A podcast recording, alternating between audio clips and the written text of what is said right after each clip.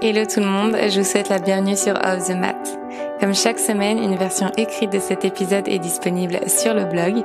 Si vous découvrez aujourd'hui mon podcast, je suis Marine, professeure de yoga, et je partage ici mes expériences de vie pour qu'ensemble, nous avancions vers l'équilibre et l'épanouissement personnel. Je vous souhaite une très belle écoute. Le but ultime du yoga, c'est d'atteindre un état méditatif profond. Donc, tu te doutes que si la finalité de toutes ces acrobaties sur ton tapis, de toutes ces heures, voire même ces années de pratique assidue, n'est entre guillemets que euh, de parvenir à s'asseoir les yeux fermés, c'est potentiellement parce que méditer, c'est bien plus complexe qu'il n'y paraît. Mais pourquoi? Ton plus grand ennemi, si je peux l'appeler ainsi, eh bien, c'est ton mental. Et c'est justement contre ce mental que tu te bats lorsque tu pratiques en particulier lorsque tu médites. Peut-être n'en prends-tu pas encore complètement conscience au quotidien, mais lorsque tu parles toute seule, lorsque tu marmonnes, eh bien tu penses à voix haute. Lorsque tu te réveilles en pleine nuit avec une idée, c'est ton mental qui est en hyperactivité, tes pensées qui se bousculent. Lorsque tu réfléchis à ce que tu vas manger, à ce que tu vas faire de ta journée, à tes prochaines vacances, si tu as tous les ingrédients dans tes placards pour cuisiner ce merveilleux banana bread que tu adores, si tu as véritablement envie de passer cette fameuse soirée d'anniversaire ce soir, eh bien, des milliers et des milliers de pensées s'entremêlent dans ta tête. Bien plus qu'il n'y paraît. Ce tourbillon de pensées, eh bien, c'est lui, ton pire ennemi. Ce tourbillon te maintient dans le passé autant que dans le futur. Il génère en toi des émotions qui t'assaillissent, qui t'oppressent, mais surtout qui ne sont pas réelles. Elles ne sont pas réelles parce qu'elles n'existent pas dans ton présent. Elles ne sont que le fruit de tes idées préconçues, de tes souvenirs et de tes projections. Si tu vis parfaitement dans le présent, que tu es quelque part physiquement en sécurité, alors tu es en paix, heureuse et sereine. Et c'est finalement ici que tu trouves Samadhi, la libération. Méditer est difficile parce que tu ne contrôles pas ton mental. À l'inverse, tu laisses ton mental te contrôler. En réalité, nombre d'entre nous ne méditons pas véritablement. Nous visons à trouver l'état méditatif en nous concentrant sur un point unique. Lorsque tu suis une méditation guidée, la personne qui te guide va faire son possible pour rappeler en permanence ton mental à l'ordre, pour le recentrer, pour le réorienter vers sa voie et sa guidance.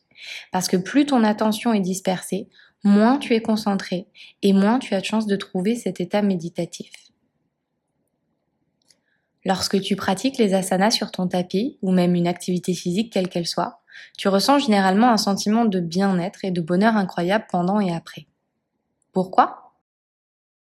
Eh bien parce que tu as concentré ton attention vers l'accomplissement unique de cette activité pendant toute sa durée.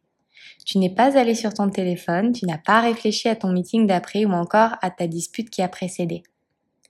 Bouger, mais aussi respirer, méditer, te permet de faire ce vide en toi, de te libérer de toutes ces pensées et émotions qui t'encombrent pour te sentir bien et en paix, ancré dans ton présent.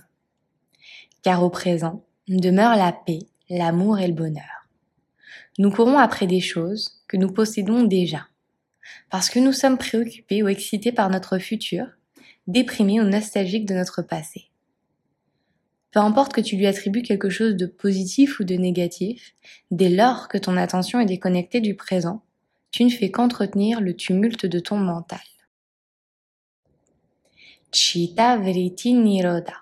C'est ça le but du yoga, l'arrêt des fluctuations du mental. Asana, méditation, pranayama, ce sont des outils pour t'aider à dompter ton mental. Mais par-dessus tout, ce sont des pratiques qui, avec de la régularité, vont te permettre de vivre avec plus de détachement et de contentement pour ton présent. Souvent, lorsque tu débutes en méditation, tu as systématiquement envie de bouger. Tu ressens des fourmis dans tes jambes, des crampes dans tes pieds, ton nez te gratte, une mouche te tourne autour, ton bras te chatouille, tu entends le bruit de la machine à laver. Et puis tu finis par te dire que tu n'as pas besoin de méditer, que ça t'ennuie, que c'est trop facile, etc., etc.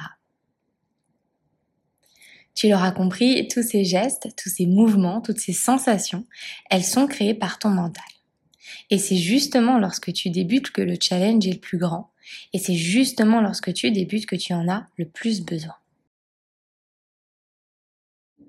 Je répète souvent à mes élèves qu'ils retrouveront toujours tous leurs membres, dix orteils compris, lorsque nous aurons terminé la séance. Oui, c'est inconfortable, mais ce n'est pas impossible. Non, ce n'est pas physiquement douloureux. La douleur, c'est toi qui te la crée dans ce contexte-ci. Une crampe, ce n'est pas agréable. Des fourmis dans les jambes, ce n'est pas agréable non plus. Mais ce n'est pas douloureux au point qu'il te faille absolument en sortir. Si tu es convaincu du contraire, c'est parce que tu te trouves une excuse pour passer outre la réelle difficulté de l'expérience, qui ne sont autres que le silence et l'immobilité. Parce que ce sont eux tes plus grands obstacles. Rester complètement silencieuse et immobile pendant plusieurs minutes.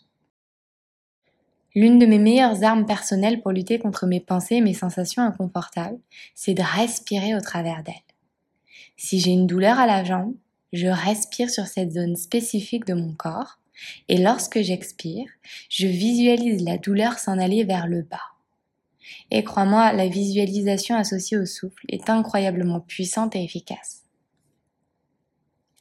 On dit que l'on est concentré lorsque l'on est parvenu à rester jusqu'à à peu près 12-15 minutes avec l'attention fixée sur un point unique. Une fois ces 15 minutes passées, tu entres naturellement dans un état méditatif profond.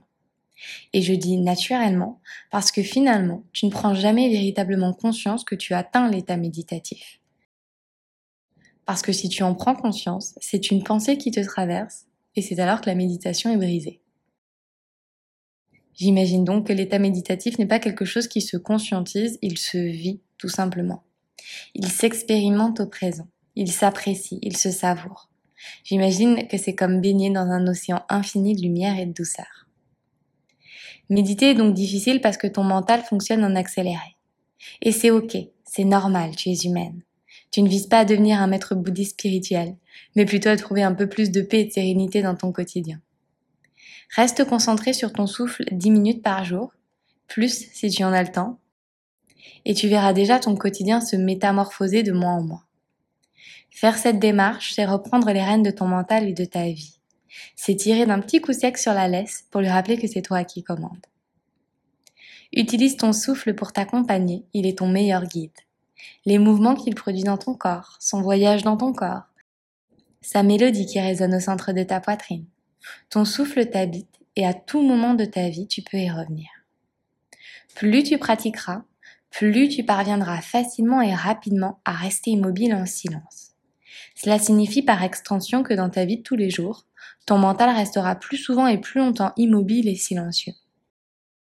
Tu apprends petit à petit à ne penser qu'à une chose à la fois, à ne faire qu'une seule chose à la fois. Plutôt que de lire ta to-do list de la journée ou de la semaine, sans savoir par où commencer, parce que tout est une urgence, eh bien, focalise-toi sur une tâche après l'autre. Ordonne-les et avance étape par étape. Tu verras à quel point ton stress sera apaisé en fonctionnant ainsi. C'est exactement le même principe que la méditation t'enseigne. Apprendre les choses une par une, au présent. Détacher, ancrer, contenter. Recherche le bien-être immédiat plutôt que la performance ultime. Ne te projette pas dans ce que les autres disent de la méditation. Vis tes propres expériences et apprends de qui tu deviens au fil des pratiques. La méditation, c'est un travail d'une vie, comme le yoga d'ailleurs. C'est en cela qu'il te faut te détacher d'une quelconque finalité. Profite du voyage, observe comment jour après jour, ta vie s'enrichit, ton cœur se remplit de lumière et d'amour. Tu deviens une meilleure version de toi-même, pour toi et pour les autres. Je ne prétendrai peut-être jamais que j'ai un jour médité. Par contre, chaque jour, je suis fière de presser 10 minutes le bouton pause pour me reconnecter à moi, pour me reconnecter à mon souffle, pour être pleinement présente dans ma vie, pour moi et à fortiori pour les autres. J'espère que ces mots résonneront en vous et qu'ils vous inspireront dans votre chemin de vie. Si cet épisode vous a plu, n'hésitez pas à écouter le reste de la playlist et à rejoindre dès aujourd'hui Luna, une communauté bienveillante que j'ai à cœur de guider chaque semaine vers le bien-être et la pensée positive au travers de mots doux inspirants. Encore merci pour votre écoute et je vous dis à très vite.